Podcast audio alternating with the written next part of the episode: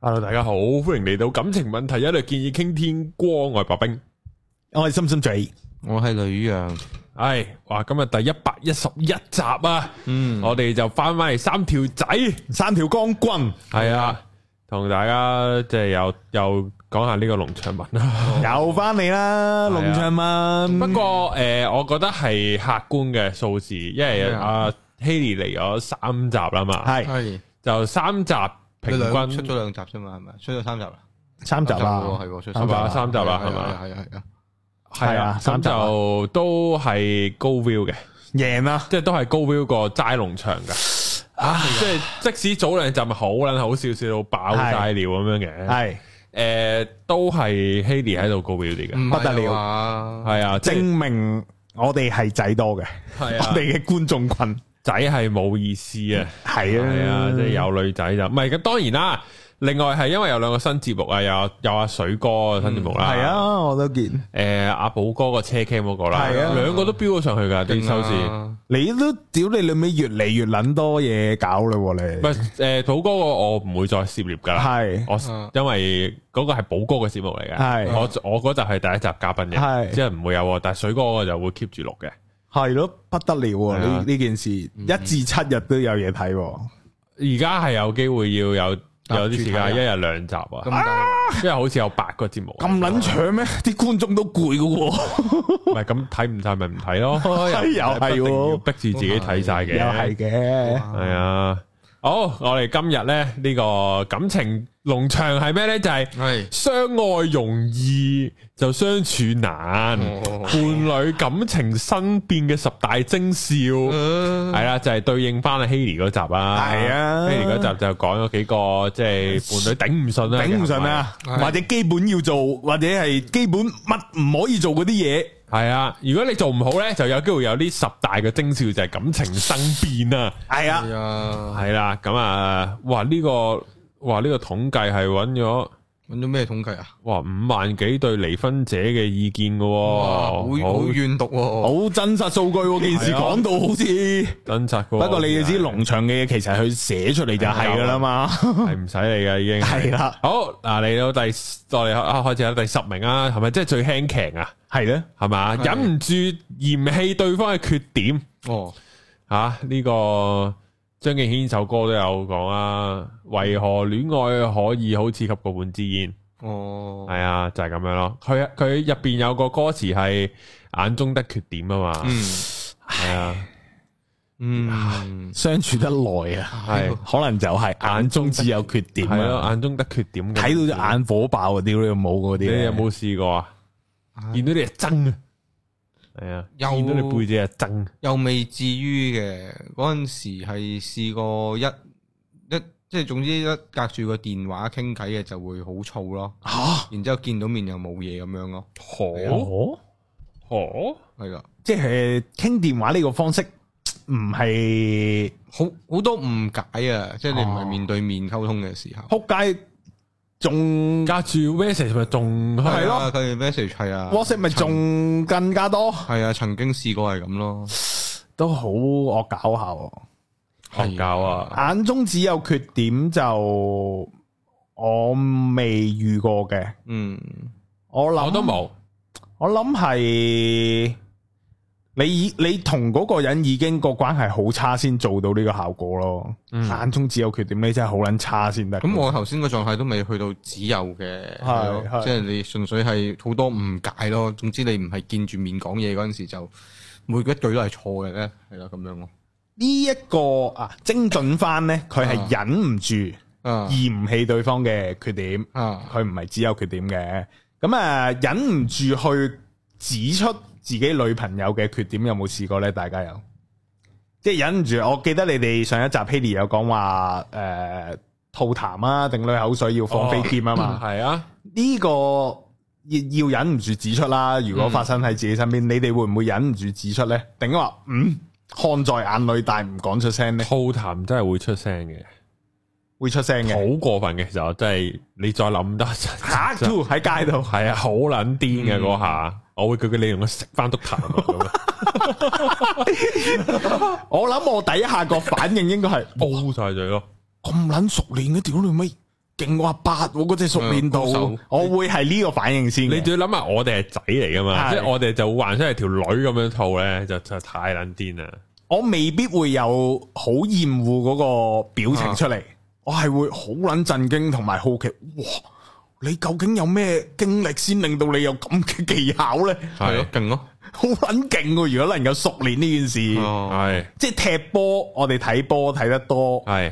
會覺得嗰個唔同吐合痰理嘅嗯嘅，嗰嗰個唔同吐痰㗎，佢係嗰啲好撚結嘅口水有啲位，然後係好易吐㗎嗰啲，係，哦咁樣嘅同咩？痰唔同㗎，同痰唔同同埋好似套喺啲草地度有滋就冇乜潤，嘢有滋潤翻啲草啊！即即刻見唔到 啊！個重點係你吐喺石地度啊，見唔到好清晰㗎，好下係啊反光又成咁樣係喎。啊，诶，咁我又叫做好奇問下，你哋有冇掠口水習慣呢？冇冇喎又即係去廁所尿兜廁所，然後會掠一啖口水先再屙，有冇呢啲嘅？啊又冇冇冇冇，有咁嘅儀式嘅咩？剔走啲屎忽鬼啊！ 我有一期有呢個習慣，係係唔知點解走出嚟嘅，係走去尿兜屙督尿之前，即係除褲鏈嗰下呢，就要掠啖口水。 Two 嗰個好似真係唔知點解走出嚟，係去到去到幾時先認知到自己有呢個習慣呢？就係、之前诶、呃我哋地獄嘅時候呢，成日去揾一個泰國師傅噶，係有成班人，跟住嗰個泰國師傅就話：诶、你哋有冇嗰啲掠口水習慣啊？唔好掠啦，以後。嗰個即刻咦有喎、咁樣，咁我就意識到自己原來點解唔冇咧？有誒啲財啊又，誒儲唔到錢啊咁嗰啲啊，我我都都豬肉食到埋口邊，你掠咗佢啊咁嗰啲啊，我都醒唔起而家，哎呀但好似係嗰啲掠咗啲真氣定噶嗯嘛，總之唔好件事就係唔好啦。哦好啦，哦咁冇咧之後係咪行運啦？有冇啊？又冇特別去做 翻個做翻個統計啊，又好咗運，但係有警惕自己唔好再咁做啦，咁樣嘅。係好，第十點呢個我我都我又冇乜真係即係見到對方有咩缺點要嫌棄嘅。咁不如問下你眼中伴侶做啲咩，你會覺得係缺點呢？一齊住嗱，先俾個環境設定嘅，一齊住嘅。咁啊，夜晚即係日頭大家翻工啦，夜晚翻屋企就大家會見到啦。然後夜晚呢五六個鐘去到瞓覺嘅時候，你見到就你會忍唔住嚼佢，啊，又你自己內心會啊點解會咁做嘅呢？都要去到好 worse 嘅，我覺得，嗯即係去廁所唔沖廁咯，keep 住冇手尾得唔得呢？冇睇下點樣冇手尾法咯。冇到咩程度咯？诶、食完個外賣，哦呢啲唔得然後就嗯擺咗喺台度，唔得，又呢啲唔太好嘅，咁嗯唔太好樣係淨係杯嘢飲，食物就抌晒落去個外賣袋㗎啦，剩翻杯嘢飲仲喺台可以嘅。咁可咪以嘅飲完都 OK，杯嘢，但係擺一 晚咁又又冇又冇嘅， 係係系啦，即系呢个算唔算缺点呢？喺你哋眼中，睇啊下係啊咪冇手尾呢件睇事，下係咪屢屢勸不改咯，咯，哦，即系会提佢，喂，以后要抌喺垃圾喎，唔係野蟻啊、野曱甴啊係咁咯嗰啲啫嘛。咁。如果个垃圾摆咗喺嗱，垃圾有外卖啦，有外卖袋啦，咁食完嘢啦，咁啊摆咗外卖袋度，摆喺屋企个门口，唔抌出去住，第二日先再处理啦，咁样过一晚个垃圾袋，即系外卖袋喺屋企度，得唔得呢？你哋又未去到缺點嘅，嗯，還可以啦。我估到時再睇下點咧，睇唔順眼咪自己掉佢咯，咁可以點啫？又啱喎，係咯，自己睇唔顺所以眼唔咪，係即係好好少會去到會嫌棄嘅。我係諗缺點係係，咯。嗯。我諗都冇乜嘅。我諗好多都係你真係頂唔順，大家傾兩句應該解決到嘅嘢嚟㗎嘛。嗯，係咯，口好臭咯，或者即雖然我冇遇過，有臭口水嘅有，係又咯真係解決到嘅係呢樣嘢。我覺得就係可以分享俾大家聽嘅就係、人係一定有缺點。係，係啊但係係咪去到嫌棄咯？你採取咩態度去面對人哋個缺點，就係、你自己做人嗰個質素啦。嗯，哦嚇突然間好撚高係啊！咯你啊，即係你係會同佢好好地咁溝通呢個缺點，你眼中嘅缺點啊。嗯，嗯唔係人哋眼中缺點，係你自己眼中缺點。咁、你會用咩態度去處理呢？好好地溝通啊，定直接嫌棄啊，定屌鳩人啊，定八話千落去嗰啲咁啊嘛，定唔撚你呢？咁呢個就係反映你自己個質素咯。喺我眼中，係嚟啊！第九點係，就係妥協好多事啊，失去咗自我喎。哎呀，呢個都好似回應緊都即接受人哋缺點喎呢一句，我妥協啦。失去咗自我啊，少部分都總會失去嘅，睇下失去幾多嘅啫。磨合咯，嗰啲可能叫做。如果個伴侶係要同啲男仔 friend 單獨咁樣 WhatsApp，吓好 friend 噶喎係， ，friend 咗 friend 咗幾年噶咯喎，咁不嬲都係咁傾噶咪啦睇。下內容講咩咯。你會好奇佢內容傾咩嘅？係啊，嗯我又未知嗱，即係我覺得嘅冇。咁如果係嗰個係啊係你女，即係異性嚟嘅，即係啊你你即係咁男佢仔嚟係嘅， friend 嚟，我知佢係邊個咪算咯。係啦，哦，日日日日聲慢慢聲嘅，啊，我知道係邊個都好似使唔使慢慢聲啊，師兄。係咯會去到我會咁係啦諗咯。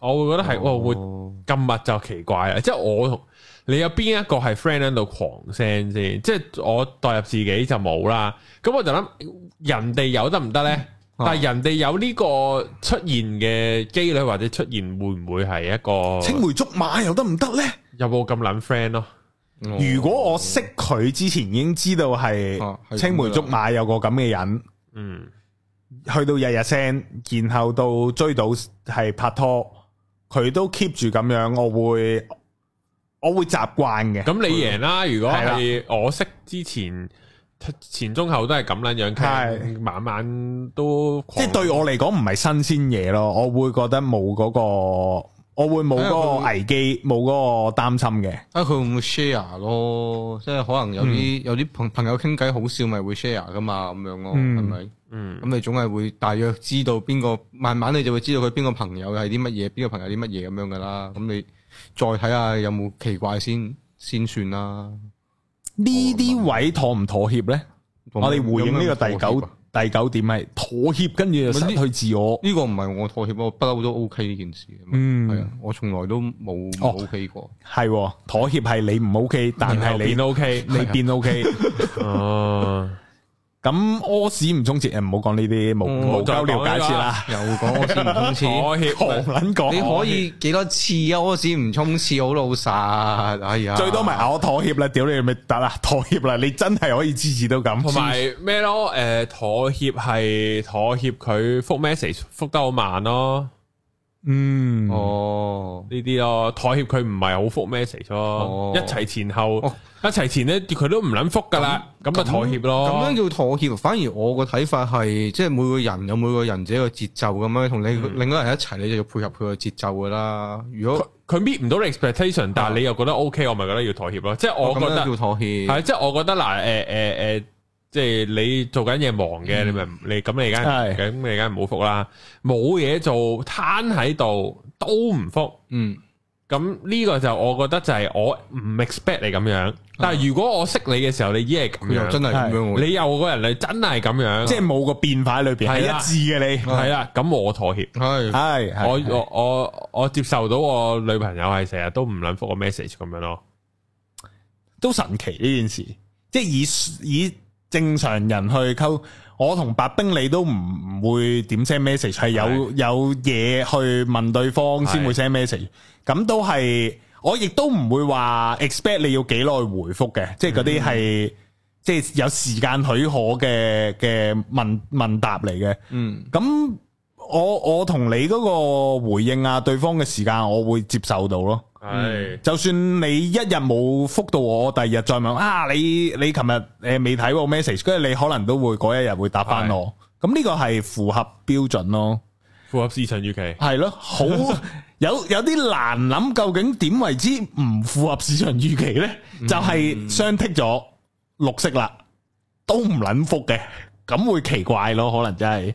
嗯，呢啲就妥協咯，即係你唔 expect 佢，但係你最後接受咁樣咯。嗯，即係有嗱，我可以講我極端啲嘅，即係我極端嘅例子咧，又唔係發生喺我身上嘅，即係佢有外遇。係咁你唔 expect 佢有噶嘛？係但你接受到，即係咪即係你最後你、哦嗯你都妥協，唉、好啦，俾你出去揾食啦咁樣，呢哦、個都可以係妥協，咁當然有程度之分啦，係就睇下你。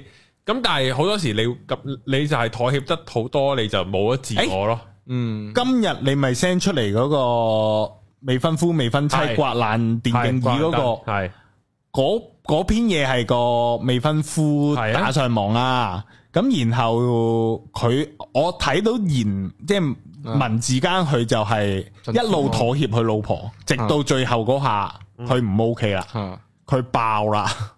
咁呢個就係我眼中覺得係同妥協相近嘅一件事咯。嗯哦，但係妥協唔代表要爆嘅，即係妥協可以唔爆嘅係嘛，妥協就係冇爆咯，冇爆到。嚇妥協到最後尾冇嗰咗自嗰我咯，嗰係一咯，重點係有冇自我啫，去到最後你嗰個一根咩和咩壓死係駱啊駱駝嘅禾稈草啊！係係咯。咁你最後係睇有冇自我啫？你個妥協若果係都有自我，大家都仲有自己個性格喺度，就係因為知佢性格，所以先決定咁樣做。咁佢亦都知道我有呢個決定嘅時候，佢亦都因為因為佢又知我性格，咁樣即係又唔變得好會卑微咯，到最後。但係唔會冇咗自我喎，去到最後，大家互相理解嘅喎，有有啲嘢可以係。嗯我諗佢呢一句嘢就冇咁啊冇咁深入嘅講得，啊，都係好表面嗰啲，即即 係情情塔我覺塔得嗰重點係啲。佢冇咗自我，唔係妥唔妥協。係我覺得個重點啊係係冇錯冇錯，錯，係個自我冇咗自我係重點，係咯，係即係你個人唔係咁噶嘛，原本你話係條女搞成咁，啊，係啊就係咁樣咯。嗯，誒咁啊，啱啱講咗嗰單電競椅啦，問下你哋兩個，你哋如果係電競椅男主角，你會點？梗係離婚啦，屌你老味唔撚使問啦，啊好好彩未結婚咯，係咪先？啊都係退婚嘅，你兩個會一定都退，咁樣咯，都已經玩到咁樣啦，佢就係將間屋裝修診所咁，我已經唔 OK 啦。咁緊要咩？佢有佢有埋個 counter 噶，誒 c o u n t 唔唔係係日式和風嘅風格咩？係啊，但係佢又講話裝修診所咁啊，嗯最後係無因我估普遍嘅男人都接受唔到電競椅男主角嘅遭遇係嘅，一定啦係你中意嗰樣嘢都唔可以存即在。啊係呢個就係冇咗自我咯，係就係我係連我想有一張凳都唔得係。啊，我都其實佢本身諗住抽啊，即係叫做佢件事卑微嘅，佢形容得到，係啊我唔夠膽講，因為一講就 ban，唉，先斬後誒奏先斬後啦就，，其實要去到先斬後就已經係冇咗自我，係啊因為你只係一張凳，同埋你屋企唔係好多張凳再買，嗯係真係你坐嗰張要買啫。嗯，假設佢所講嘅全部屬實，就係九成嘅風格裝修、家私設備所有嘢都係老婆。係啊，我得嗰一張凳都佔唔到一成，係一個 percent 嘅啫，一張係凳。我就係想咁，都唔得。唔俾，呢個就係真係嗰個冇咗自我。嗰自我，嗯，冇錯係咯，你嚟第八名，係哇，開始喐手打人，咁啊，冇得講啦，牛啊，黐線落手呢嘅。個徵兆就死緊緊啦呢。個已經唔係徵兆嘅落手嗰下，已經已要經係違分手係違係法啊。係啊，一個指標，喐手分得。係咯，係啊真係喎唔應該嘅喎。好，呢個冇得好討論啦。第七名斤斤計較彼此付出嘅多寡。計啊，雞啊，計鳩你啊今今日我先喺見到個嗰啲咩咩十萬個激嬲女朋友嗰個，啊係即係誒計咩啊？佢有講就係誒個女嘅同個男講就話、嗯你啊知唔知點解啊？誒、次次都係誒、呃我去提醒翻你做呢 啲做呢啲啊，即係點解次次都係我做提醒嗰個啊嗯？即係、個男嘅就得，因為我幫你執屎嘅時候，我冇我出冇嚟提你啊嘛。我唔係，因為我幫你執屎嘅時候，我幫完你之後，我唔會喺度誒叫做耀邀功嗯武揚威啊，啊，係啊咁樣咯，哦，跟住即係我唔計咋，哦佢重點就係做完要計就冇冇嘢好講，要計嘅話，你多過我啦。係啊即係呢個口吻咯，其實係。冇得計啊，嗯你哋覺得感情如果斤斤計較，其實都係死路一條。咁啊你哋會唔會有呢個經歷呢？又冇乜我喎初戀有咯，點樣啊？計住你愛佢幾多分咁樣？誒佢佢佢做過啲咩，我做過啲咩乜柒嗰啲咯，通常都係喺壞嘅情況先會計，梗係啦好嘢唔會計噶嘛。會數咯會，你帶過我去十次迪士尼、海洋公園，然後係咁數啲好嘢，你唔會噶嘛，嗯，係數啲衰嘢先數衰會嘢咯斤斤計較。之後都冇乜呢啲嘢，都唔會數，冇啊，真係冇乜計較喎。即係鬧交系啦，鬧交就會出現嘅嘢咯。呢啲高人會唔會鬧交嘅同女朋友曾？經有咯，曾經有有鬧過嘅，我唔好幻想到我都幻想唔到高高人人鬧交，我都唔記得咗好耐之前。你係會激動嘅，定一話理性嘅？當鬧交點會唔激動？仲要咁細個嗰陣時，係咯，好難唔激動噶喎鬧交。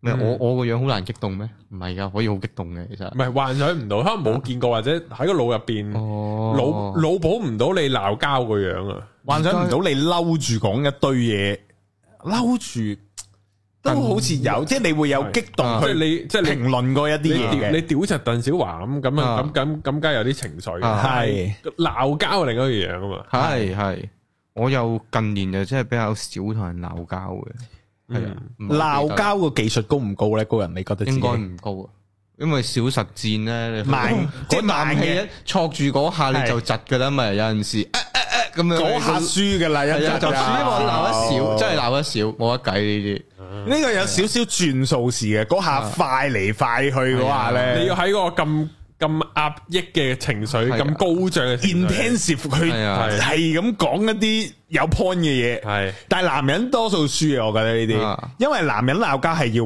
係要諗個 point 出嚟，嗯女人鬧交係唔使 point，你會誒佢佢講呢啲誒點解嘅？你一撈又輸咗啲，係啦，啊，一撈就輸比啫。較多 RAM 啊啲女 人擺緊定喺度，隨時用啊可以。嗯你嗰日啊，點啊點啊，係咯未得啊，長期擺喺度喎， 咁你白要諗冰鬧交咧？咧技術高唔高咧？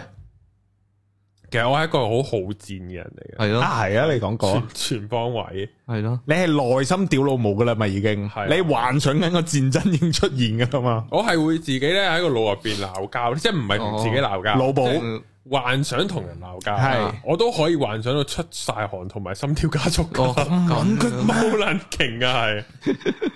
我即係有陣時我諗啊，如即係如果我喺條街度有個防疫撚叫我戴翻口罩，哦，我點屌柒佢咧？你已經個腦來回演練咗十次 啦。然後就會心火盛嘅咯，開始。 你真係好撚好戰 啊！屌你老母咁女朋友咧，女朋友就鬧交，佢都係初戀鬧咯，啊？之後都好少會鬧，啊即係啲女，喂，同埋大大下發覺咧，啲女仔戇鳩嘅，都冇撚鬧 你，你已經覺得我鬧你，跟住嗯，根本就係，哇，我咁叫鬧你，你都係冇撚見過我鬧人，啊即係即係嗰啲咯，係係好少，所以好少啲女仔根本你大聲少少已經眼濕濕啊，但係你冇得你都解冇得釋㗎喎講落去啊你冇得解釋嘅喎，嗰下又我都冇鬧你嗰下，仲鬧你嗰下就鬧夠啦，屌你老母而家先鬧 啊！頭先嗰啲鬧咩？係啊，咁樣嘅咩要俾佢知道分別，哦，震夫光啊，係呢啲時候，咪哦，係啊，所以冇嘢好講 啊。一喝落去學完之後，咁我冇鬧啦，你而家知啦就 氹啦。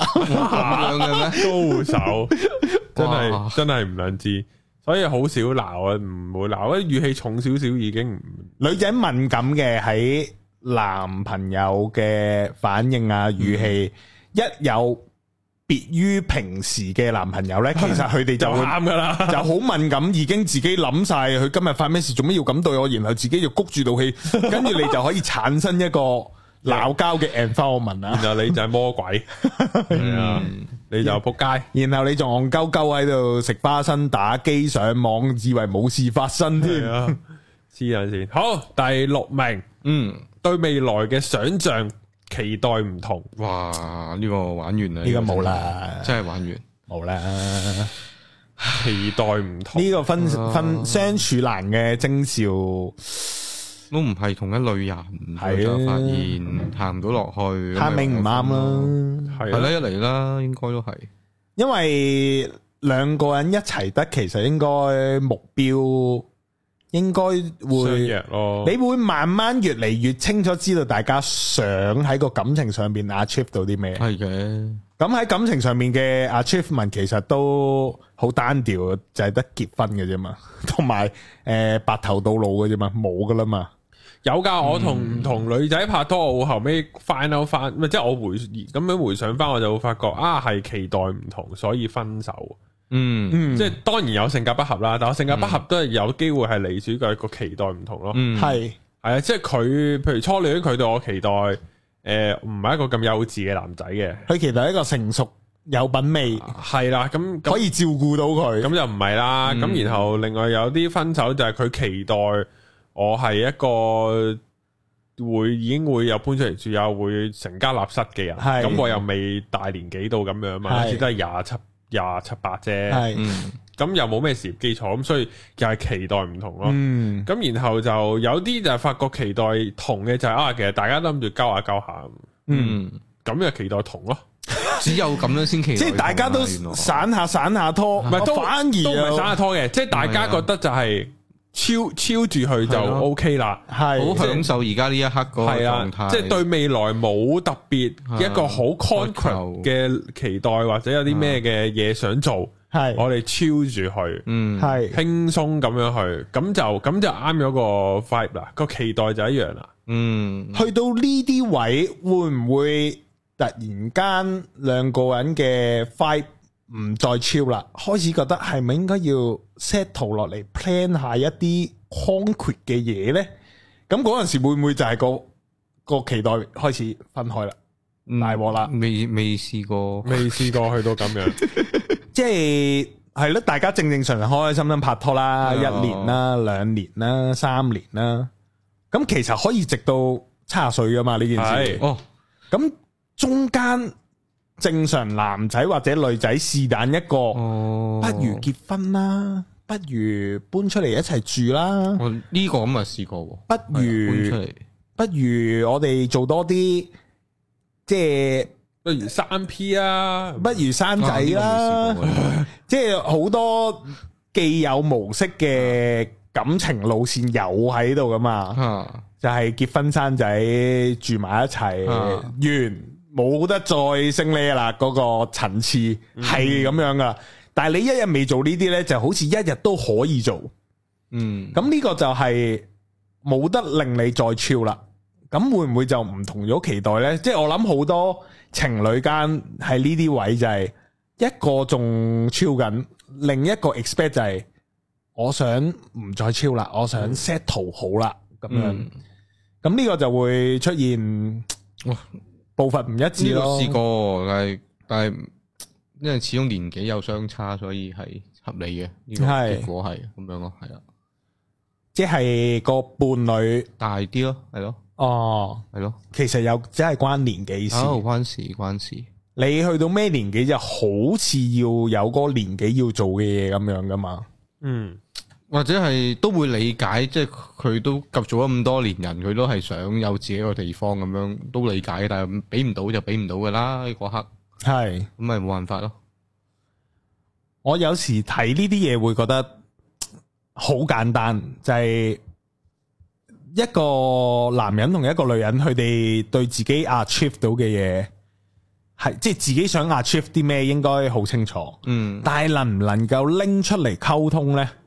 呢、個就係嗰個關鍵。嗯，即係如果诶、呃最常見嘅例子，可能係啊女人可能想結婚啦，拍咗三四年拖，期待有個求婚，期待一個一齊住，但係個男仔可能未有錢買樓，或者未有錢搬出嚟住，當大家係廿歲拍拖，拍到廿七八歲啦。嗯，咁好似要 next step 噶咯喎，嗯，但係以男仔嘅嘅工作生涯做咗七年嘢，每年儲十萬都係得七十萬，咁點買樓呢？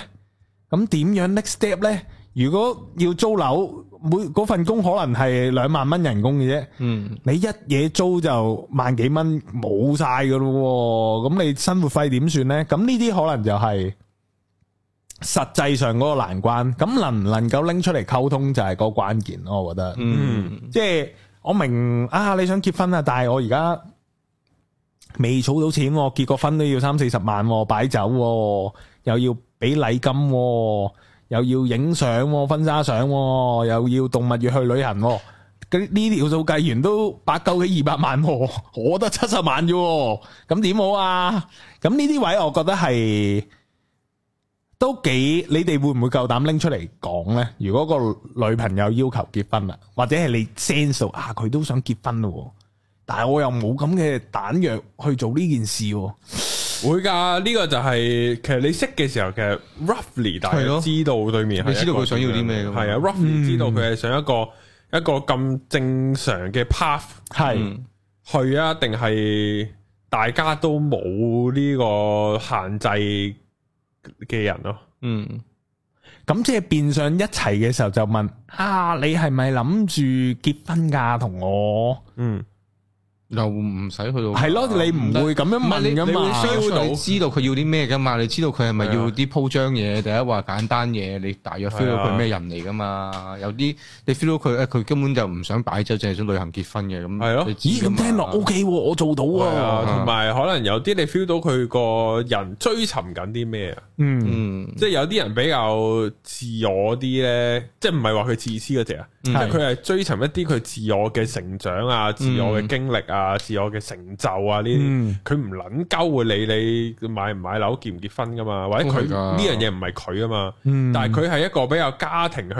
嘅人啊，或者一個比較咁樣嘅人，佢就會係想結婚生仔，所以其實嗯一開頭嗰個人佢個性格個底係咩已經知啊。嗯，即即係你即使就係嗰個人好自我去實現自己嘅嘢嗰個人，你只要同佢結婚生仔，佢都係 O K 嘅。嗯但係你會知道佢唔係你心目中嗰只好家人嗰、個嗰種人咯。嗯，係啊，我即係佢一定都係生完仔，可能兩個禮拜佢佢就要落床要翻工啊咁樣。你 feel 到佢係會係呢啲咯，我喺廿到尾廿八九歲去到三十一二歲呢四五年期間呢，就係窮撚到窿褲穿窿嗰啲情況嚟嘅。哦，即係同佢做同做同你做同事做嗰嗰陣陣時時，啊嗰陣時 咯，係啦，咁嗰陣時係係連拍拖都冇個心想拍拖，嗯，因為知道自己俾唔到嘢對方。我曾經有過呢、個，我唔覺得係困局嘅，但係而家回想，其實有好多人都有呢個困局，嗯就係、經濟收入來源。係啊，咁咁啱我係冇拍拖，所以叫做冇困局啫。嗯，一條友咪開開心心咯。係咁但係有拍拖嗰啲人呢，就就會 stuck 咗喺嗰啲位度。嗯點樣算呢？即係伴侶又有個期待，而自己又喺地獄翻緊工，唉，收入又唔穩定，個唔穩定係係冇啊， 係係好穩好穩定，穩定地低低啊。嗯 咁呢件事係係痛苦，我相信其實好多香港人都即係面對緊呢啲情況，即係經濟收入來源其實係好現實嘅喺香港呢嗯個情況底下。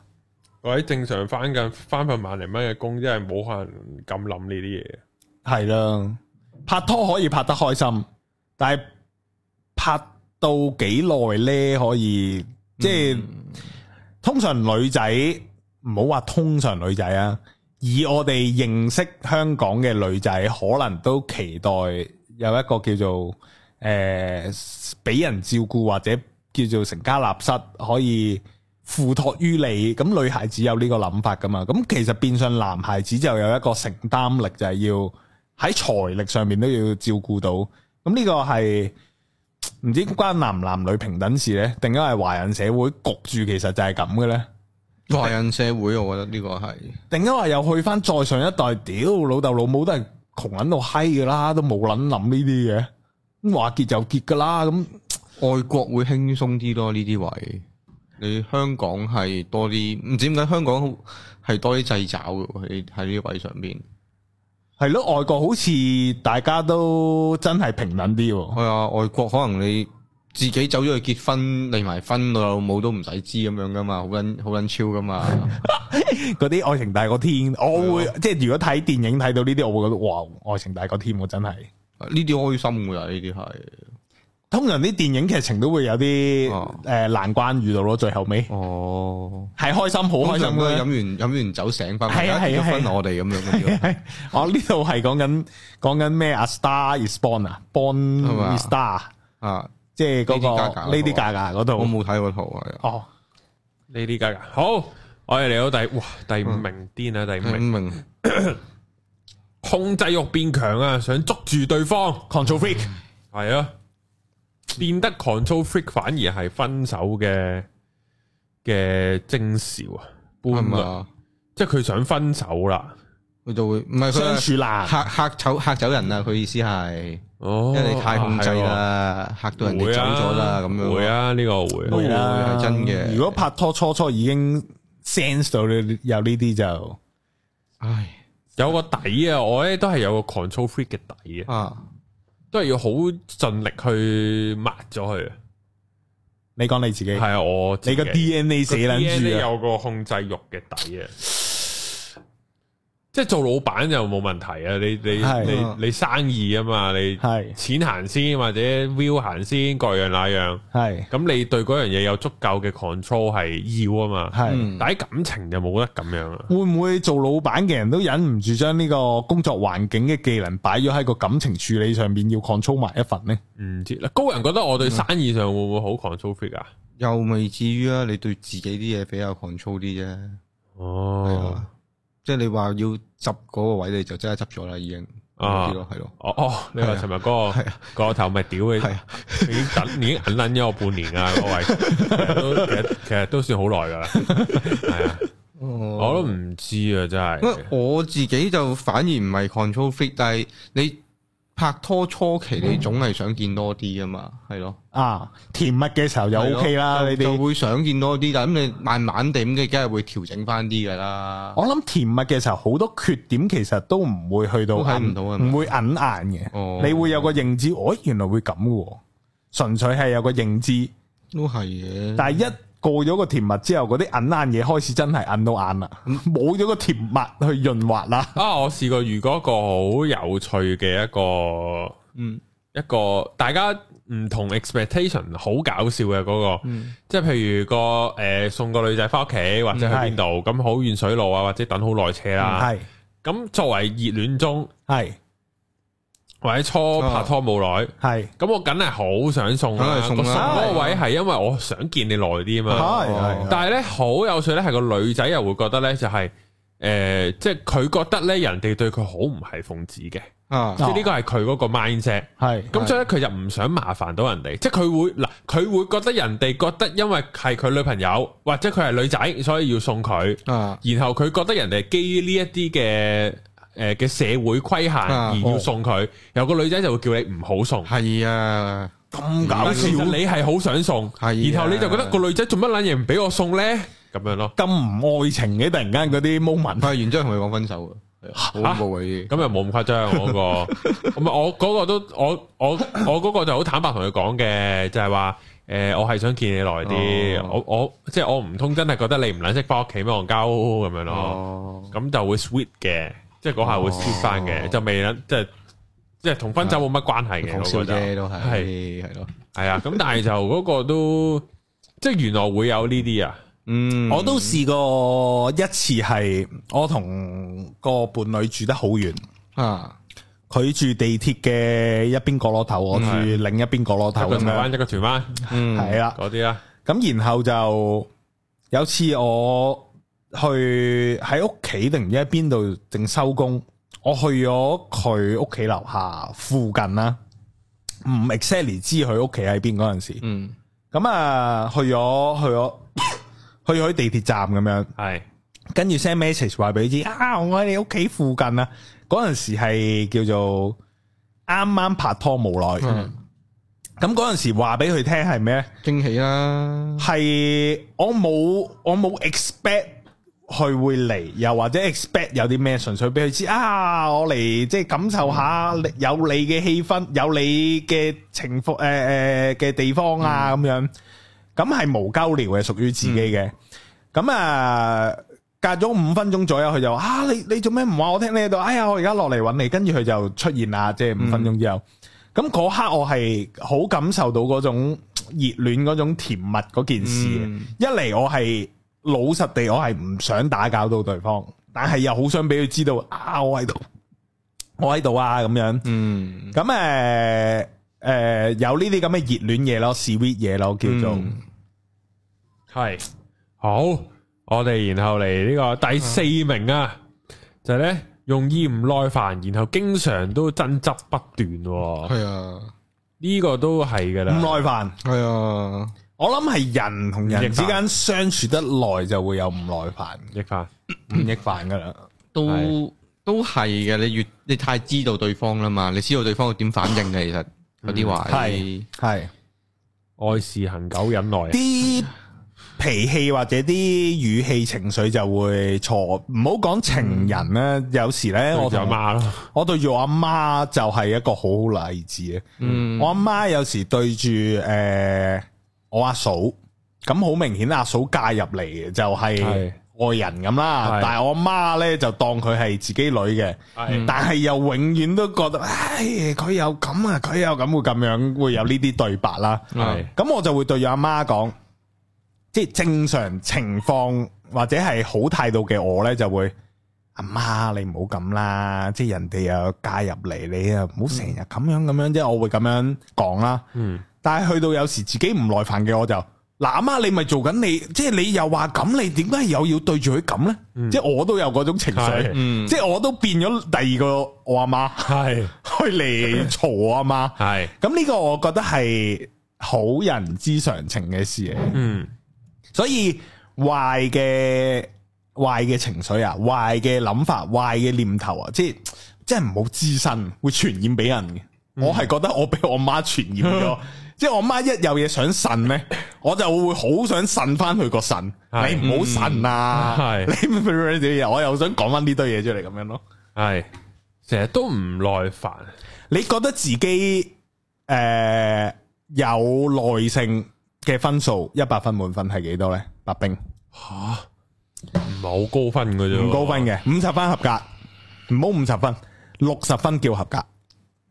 廿分啩，哦，咁撚低啊！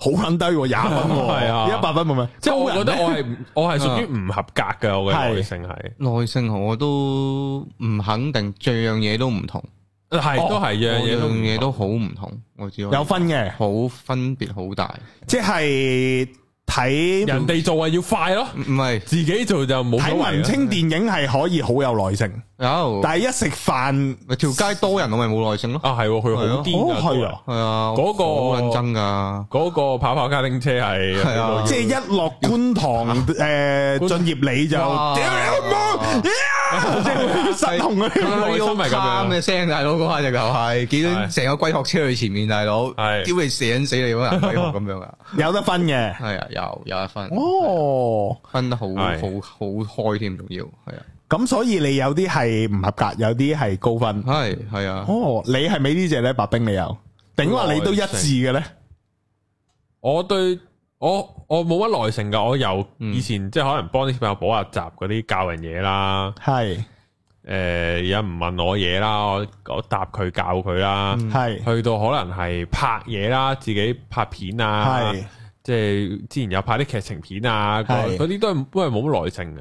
嗯即係呢個剔唔得，即刻嚟一個，唔好撚諗，唔好望，唔好 hea，唔好成，唔知做咩會敏嘅你係，啊，唔好游魂，嗯做咩嘢啫？即係會有呢啲哦咯。有情緒。嗯好有情緒嘅，即係踢波啊呢啲都係啊。嗯哦，我就好即係，所以我人係本應該係耐，性上面就係廿分。即係係啊！我買嘢係好撚快手嘅，嗯我係快撚到係我試鞋揀鞋個速度係快過排隊俾錢嘅，嗯嗯，即係去到咁樣嘅，即係去到係劉德華嗰啲一入到去快快快快，咁某程 度對於 喺賣嘢上面嚟講，男人就好清楚自己買啲咩就即刻買咗噶啦，嗯就唔似啲女人係啊 shopping 揀揀揀咁咁我啊。我我望 menu 五秒咁樣咯，我就唔識呢一樣嘢，我唔我唔知點可以做到啊！我唔知行街點樣可以行三個 鐘啊，係真係唔知啊！有陣時我係係啊，係啊但係同啲 friend 鳩氣可以十個鐘都得。咁係因為但吹水行街唔知道 係係啊。吹水係啊啦嘛個重點係吹水咯係。但係如果行街係同個女朋友吹水呢，就可以可以可以啊都得嘅我。當行山啫嘛乜都得，啊係啊。當行有冷氣嘅山啫嘛。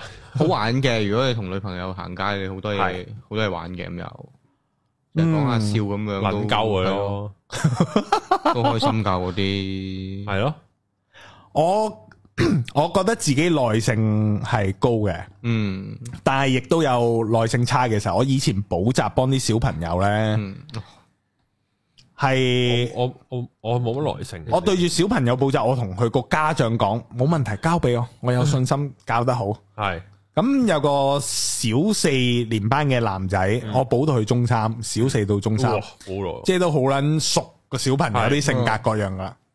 佢係屬於爛泥，唔想扶佢上壁嗰種嚟嘅。系咁點解會咁講呢？就係因為 一個禮拜補一次，每個禮拜補完習，我都會叫佢温習一啲嘢，做一啲練習練習。下個禮拜對，係永遠都唔做，嗯唔温。咁我我真係幾個月我就頂唔順啦。嗯即係佢能夠可以咁樣同我，我我又唔覺得佢作對，即係佢個性格就係咁，咁我會好無力，好無助。咁佢自己對自己嘅成績都唔上心，但係我作為補習老師就係要佢上心，吓咁上心嘅呢個人有，跟住我就我就我就耐性好差啦，哦，我就變成嗰啲唔合格嘅補習老師啦。係啊，唔識因材施教啊，光哥你下，你好似我嗰個咁啊嘛，俾佢打機。有佢啊，有係啊佢，然後再攞啲利是錢幫佢買點卡，再賺佢差，再賺佢差價。係啊真係唔識啊！嗰陣時，哎呀即係嗰陣時仲年輕啊，覺得好想處理好件事。 ，GTO 啊嘛，覺得自己真係啊係想做好個職責，真係想啊有呢啲咁嘅諗法，啊錯啊，係啊，即係唔應該唔係咁，應亦都唔好因唔因材施教。該啊，嗯你知道嗰個工作其實你坐喺度就收嗰個價錢，你就嗯清楚啦。係啊，係啦，呢個就係我有我有耐性差嘅時候，不過都係叫做有呢啲咁嘅例子啦。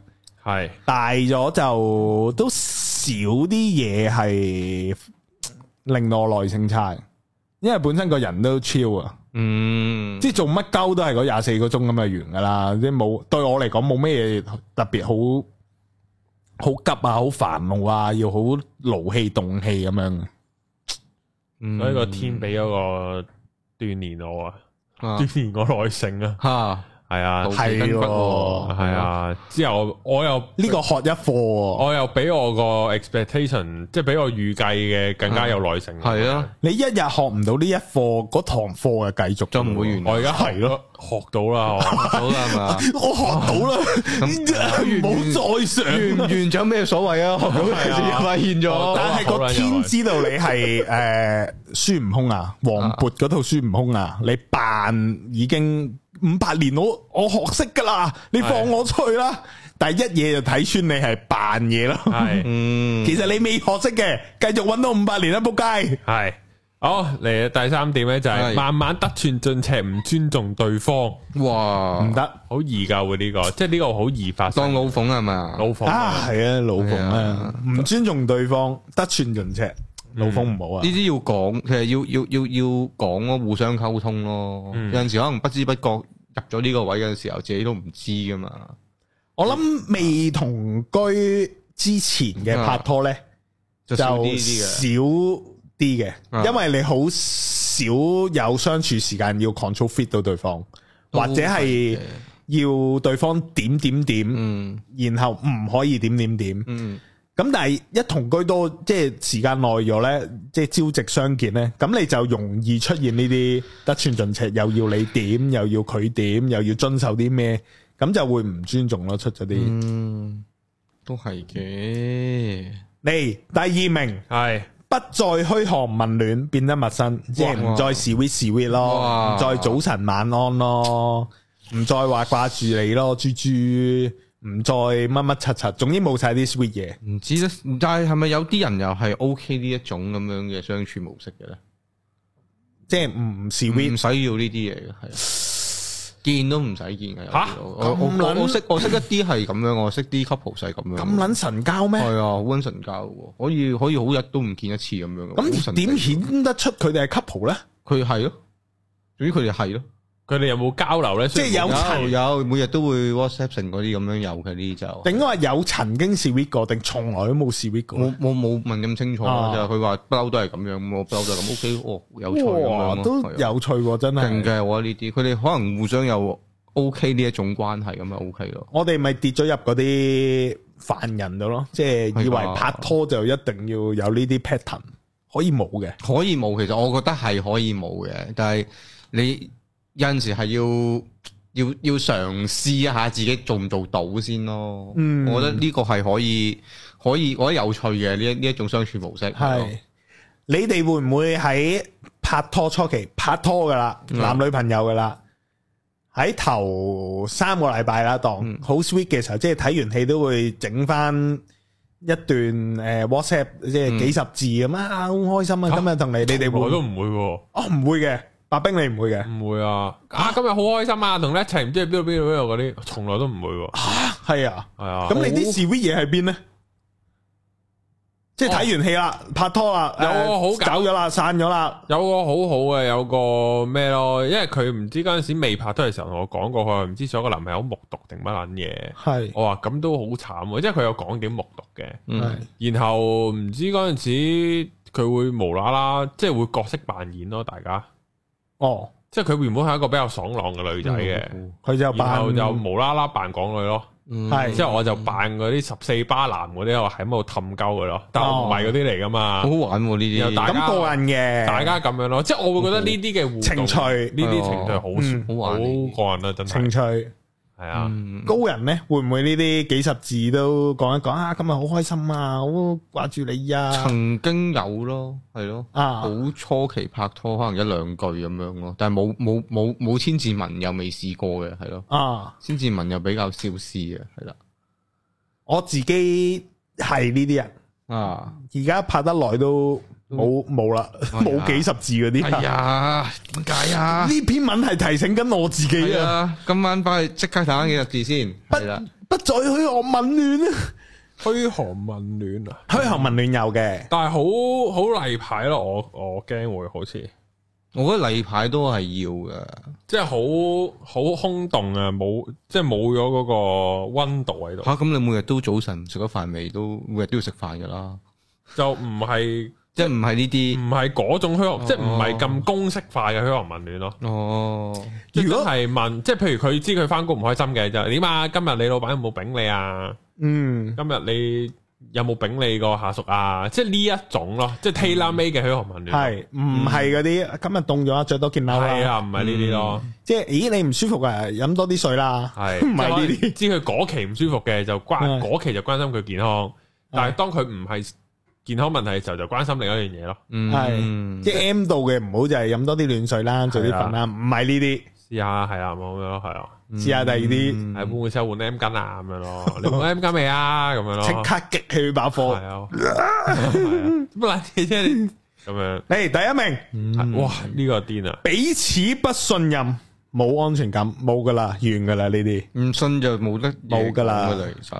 一冇信任，你屙督屎都以為你走咗去約炮噶啦，系，咯，係我喺喎廁所屙屎喎，我唔理咯，冇見到你廁所，收唔到係咯你喎，廁所收埋條女就話咁樣咯，扑街你喺殘廁度 gathering，係咯，你沖走嗰條女啫，我搵唔到，而家係咁樣咯，齋冇啊，沖走咗啊嘛，咁樣咯，呢啲就係冇信任 咯。啊，同埋喺對方眼中，所有都變成可疑嘢咯。嗯總之你喺眼前消失的話，係啊，我哋玩電話咁樣玩電話，我行埋你，你歪，你疏，你咩？哼 點解你個保護貼係六十度反光防係咯防防偷窺防偷窺你啊？話唔會用呢啲反光 貼㗎，你話睇片唔好睇㗎，點解你而家用咗㗎？咁樣，係哦仆街啦點解有密碼我㗎？哦有你密碼又話添係透明公開，嗯點解而家有密碼鎖？點解個密碼唔係我生日㗎？哇，冇啦哎呀呢啲冇啊，斷正啊，你一斷正見面就係俾人周，係你就要解釋，你就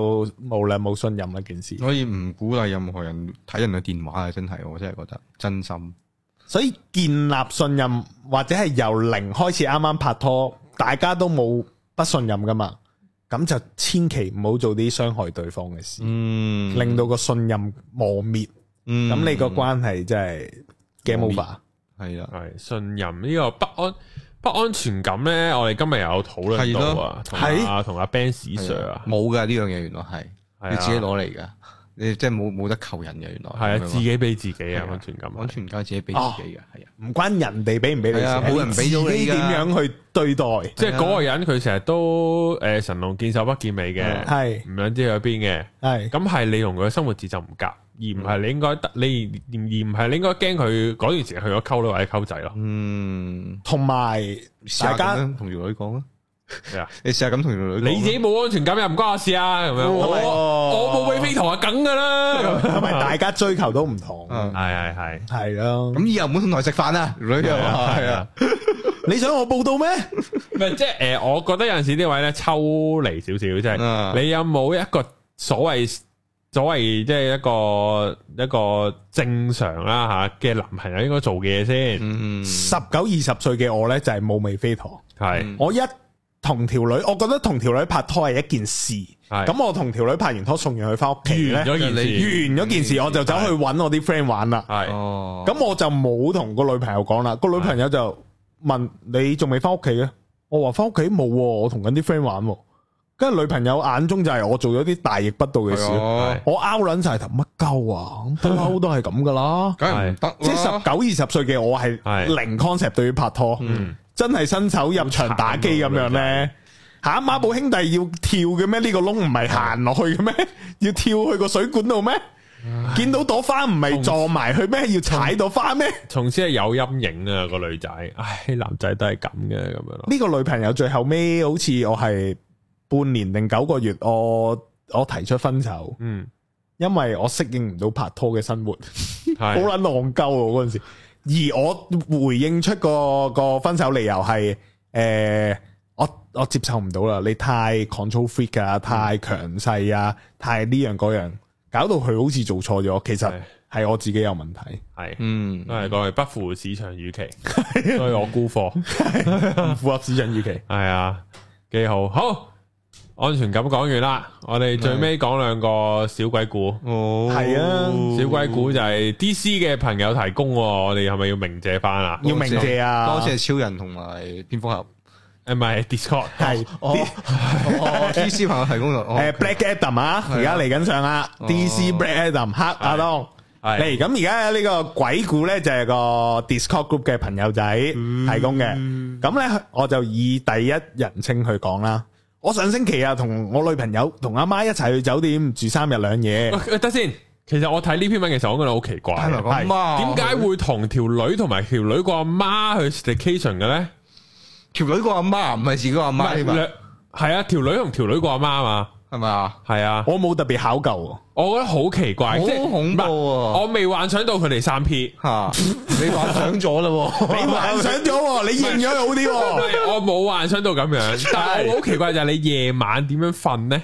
係咯，即係三個 人同一張床，定係佢兩有張？床但係兩張床，你同你條女瞓，係咁佢咪隔離，你哋冇得搏嘢嘅啊喎，唔搏嘢都得啫咪，即係冇得，即係你攬住瞓都好奇怪嘅係喎。嘛，呃即係外母仔喺度望住你成。如果係你自，己阿媽咧，咁你阿媽又會覺得你唔搏嘢好奇怪唔係喎。咁又唔會，都係奇怪啊！都奇怪。即係我覺得本身 如果兩間房咧，就好正常冇咯，嘢咯，就係 OK 係啊。咯，係。係啊，但係 station 你無啦啦夜晚抌低個阿媽喺隔離房，不如個阿媽翻屋企瞓。可能佢又阿係媽喎就係中意瞓酒店啊。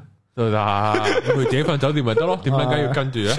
同你 station 你都係你都係夜晚瞓個黑車度啫啊嘛，你唔會長時間喺個酒店房度噶，好奇怪。不過算啦，唔好討論啦。系啊，唔哦係重點。得啊，嗰個讀者聽完會唔會解答我哋嘅疑問啊？嗯誒嗰個讀可能真係三 P 咧，個讀者吓真係三 P 啊？做咩啫？好好奇怪咩？好奇怪咩？你呀你冇聽過咩叫母女多咩係咯 ？A V 都有咯， ，OK 好啦。呢呢个網友應該唔係香㗎，港即係都有我哋當佢一個正常係係係網友去係去係去去母處女理啊啦當。都冇冇行 唔正常，冇行唔得。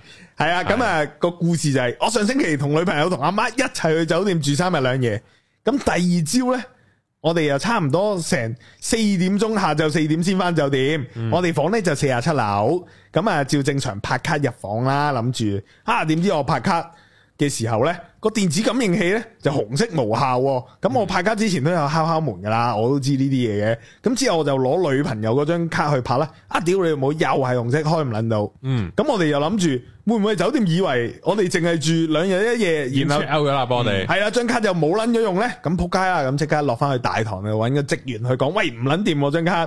咁啊職員就 check 下張卡啦，咁啊左呢搞路，咁啊最後尾佢就話：哦你張卡呢，就即係個消磁磁啊個磁力呢，就取消咗噶啦。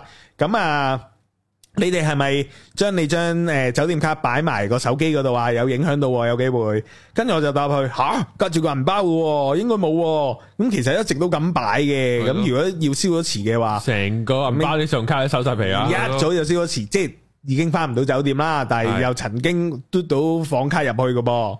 咁你跟住哋係咪曾經有行埋嗰個好大嚿嘅廁車度啊？咁 咯，係咪去圖書館啊？你啊嘛，咁樣係跟住咧，然後咧個職員咧就拿住兩張匙卡就話啊，一齊上房啦，搞搞佢啦。嗰刻我都再再加埋職員添喎，有四個 P 喎嗰刻我都奇撚怪啦， 點解佢要走上嚟咧？係開咯個張卡俾你咪得咯佢。俾張卡我咪得咯，係啊點解佢要自己走埋上嚟唔咧係？媽咪唔見咗佢，而家發現咗件事。個故事嚟到呢度，阿媽已經唔喺度啦，大家有冇諗過？係跟住上到仲喺度去嘅，。仲喺度嘅喺。門口個職員咧就細細力敲門啊，然後最撚大鑊係咩？佢敲完門之後細細聲講咗句嘢，唔係日文，唔係英文。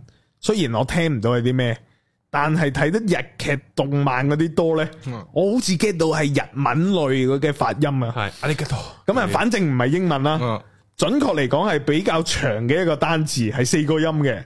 啲發音又有啲泰文 feel，又有啲日文 feel。嗯，講完呢句嘢，佢先伸隻手去拍卡。我馬卡西，嘟綠色開門，係哇！嗰刻 feel 到佢特登細細聲講，但係酒店個走廊冇人，好靜咁喎。咁我哋全部人都聽到，嗯咁撲街呢個故事就咁完撚咗。係可唔我可以要求換房啊？可唔可以要求佢講一句係乜嘢？等我下次我下次唔好嗱 兩樣啦，一就係問你講乜嘢啊，我我下次唔使紅咗我嚟揾你嘛啊。第二就係可唔可以換房換一間唔使講噶咁樣咯。白冰基於冇耐性，應該嗰刻，喂！你講乜撚 啫？你講清楚先好喎，冇咁樣入 房喎。情情撚住佢條你冇撚落 去啊！你講清楚你都落去啊！然之後你講埋俾我聽講咩先？我下次又落嚟揾你啊！要乜撚嘢啊？咁樣算咩先？係係係算咩先？ 我就係講佢算咩咩先啊啫。 輸你老母啊！香港嚟嗰呢度。个职员答你，佢唔系香港啊！我唔想听啊！但 係好撚啊癫！哇！如果呢件事發生喺你哋身上，你哋一即係會唔會係好直接聯想到係嗰啲嘢啦，古怪嘢我啦而？家要揾媽咪先咯。我對媽咪喺度真係唔見咗媽咪啊！我發現咗呢件媽事，咪 喺度，媽咪喺度。媽咪原來喺就喺房 裏邊。誒啱啱你哋冇入嚟嘅，個職員咪就係我講同阿啊媽講嘢咯。哦。 Auntie 喺度嘛？喂嘟 Auntie 唔好捻顶捻住道门 啦， 你企遠少少啊咁樣咯，屌你，乜變撚咗笑嘢喎？呢係個啊，係呢個都個人，係咪仲有個啊？仲有一個係嚟呢個都係接近嘅，就係另一個師兄睇完啱啱個師兄講酒店嘢，哦佢有 share 翻類 Ờ. 近嘅。幾好喎，咁今次咧，佢就話去歐洲旅行，咁啊冇講同咩人去嘅，純粹就係 check in 入房，係一入間房個房三個角落頭都擺咗一張凳，嗯哦三張凳咧都各坐咗一隻鬼，兩男一女，哦佢見到嘢嘅，佢見到嘢嘅，哦咁佢就即係佢見到啦，佢亦都知一入房就見到啦，咁佢冇嚟到，佢又擺低行李就走去沖涼。哦咁一入廁所洗手盆個水喉自己開咗，閂唔撚到，咁啊谷鬼氣啊，走出去同佢講：你贏，我轉房。 跟住就翻翻去落 lobby，係就話個廁所有問題，退房。嗱呢啲咪正常嘅住客咯。哦咁 lobby 個職員呢，就話同我哋睇下咩事先。咁翻到房嘅時候呢，個鎖呢突然壞鳩咗，開唔到。個職員又要走落去 lobby 嗰度搞一大輪先開得翻。我已經頂 Q 住道氣。嗱呢個職員咪唔識講 s u m i m a s 係啊咯。講算啦做咩又要走落去 lobby 呢？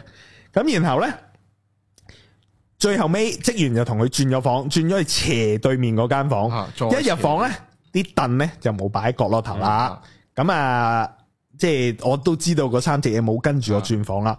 咁我咪沖涼咯，撲佢個街，沖到一半，佢個牆嗰度伸個頭出嚟嚇鳩我，咁都嗯你你都屌你老母啊！沖沖下涼，伸個頭出你嚟唯，一你唯一做一樣嘢嘅啫喎，而家就係就係有你，喂冚啦！哎咁樣呢下啫喎，哎冇呢啲冇，冇冇 冇唔要尊重，哦冇，我係哋 respect 本身個嘅，頭入嚟喎，係啊，係我哋 respect 嘅 respect 嘅，系啦，咁诶冇跟住轉房啦，咪嚇鳩佢啦嗯。咁啊，你老味嚇得我，呢鑊唔忍啦，我沖完涼即刻處理咗佢。吓嚇真 系，係點唔係啊？佢點攞處個理佢咧？盤出嚟畫咯，係嘛？咯，陽氣揾陽氣揈佢咁啊，繼續讀埋先啦係。係我都估到另外嗰兩隻會嚟噶啦。啊轉個頭有門鐘響，吓，我已經見到另外嗰兩隻企喺個窗邊。哦我同佢哋講，我瞓一晚嘅咋，聽日走啦，你哋唔好煩我啦，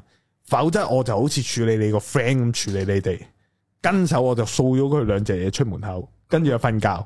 成晚嗰兩隻嘢就喺個走廊行嚟行去，嗯行嚟行去，哦叽哩個落，叽哩個落，完。我知啦，就係頭先第一個故事嗰對情侶 啊，入唔到房咯嗰對情侶啊，原來係有關聯噶，係啊，我知道媽咪去咗邊啊，俾佢趕走咗啊！我原來俾아,佢處理咗啊啊！啊啊難怪第一對情侶都唔翻入房咧，就講咗出去啊係啊，啊係喎。哦，哦啊上下集哦，原來原來係係咁。估唔到呢呢個呢個 Discord 嘅師兄之後，我又問翻佢嗯係啊，師兄你點處理嗰隻嘢係咧咯？咁啊跟住佢就 話，原來佢係學法之人嚟嘅，哦，啊送咗去見觀音大師係啦，啦已經。。咁我又問佢，咦？咁我好奇你喺邊，即係有咩驅使你走去學法？嗯跟住佢話傳承，哦跟住我就哦，原來即係屋企人。上一代屋企人啦，應該係。嗯哦，跟住就未有回覆，因為我覺得呢個師兄都好有趣，係啲啊，經歷應睇下有該冇多啲嘢 share 下係咯。咯係啊好期待啊，日後再分享。好，咁就嚟呢度，下集再見，再見拜拜拜拜。